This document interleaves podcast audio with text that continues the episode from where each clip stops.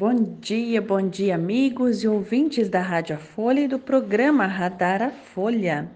Aqui quem vos fala é a doutora Cláudia Adriana Gergen, engenheira agrônoma e cientista agrícola.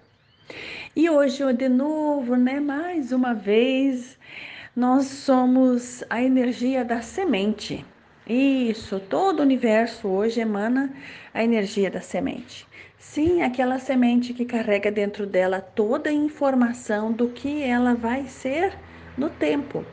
Isso.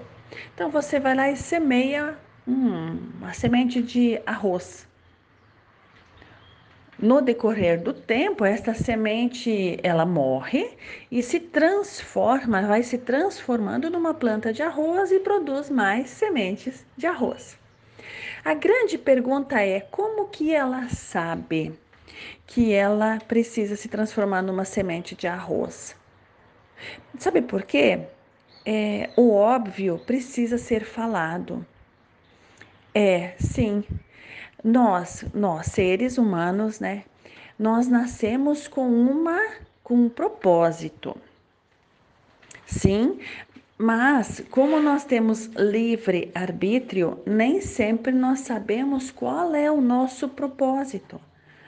Isso, eu demorei para saber também que isso existia. É, eu não sabia que a gente nascia com um propósito, porque nós também somos sementes de Deus aqui no planeta. Não tem problema se você não acredita em Deus. Você é semente do universo. Porque no universo há de acreditar, né? Porque existe, né? Não tem como negar. Mas está tudo certo. Então, qual é a pergunta que a gente faz todos os dias para que a gente entenda então o que, que nós estamos fazendo aqui? Né? Então, universo, qual o caminho? Universo, o que, que eu estou fazendo aqui? E não preocupa não, que a gente não fica doido não, a gente fica melhor, tá? A gente vai ficando cada vez melhor, sim.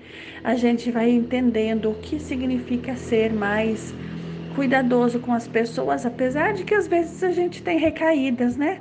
Nem sempre a gente trata todo mundo bem. É, porque as pessoas não estão acostumadas também a serem tratadas bem. É verdade, gente. Você sabia disso? É interessante, né? Mas tá tudo certo. Olha o gato aqui perto. E assim a gente vai construindo, vai é, fazendo germinar, crescer, desenvolver e criar frutos da nossa semente. E como que faz para descobrir?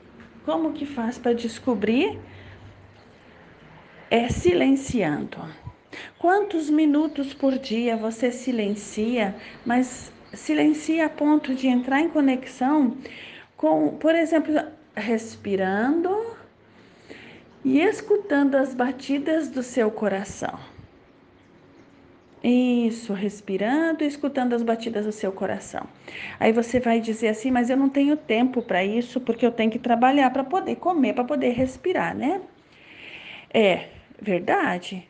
Até o momento em que Deus me livre, né? Deus nos livre, acontece um acidente e as pessoas começam a pensar: poxa, aconteceu um acidente, a pessoa teve que parar.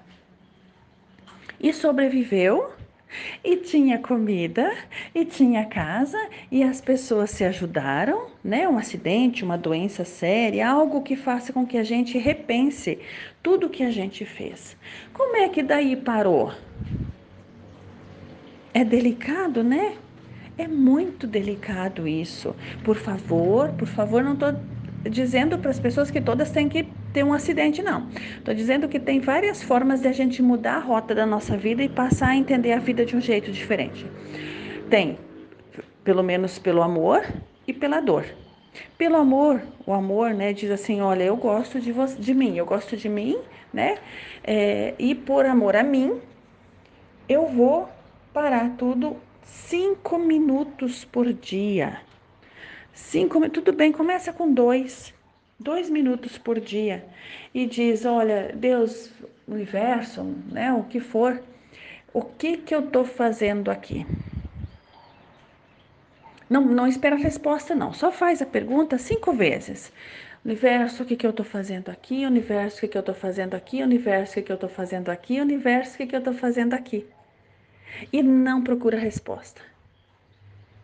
Queridos, é sempre muito, muito bom falar com vocês. Obrigada pela audiência de todos e até amanhã.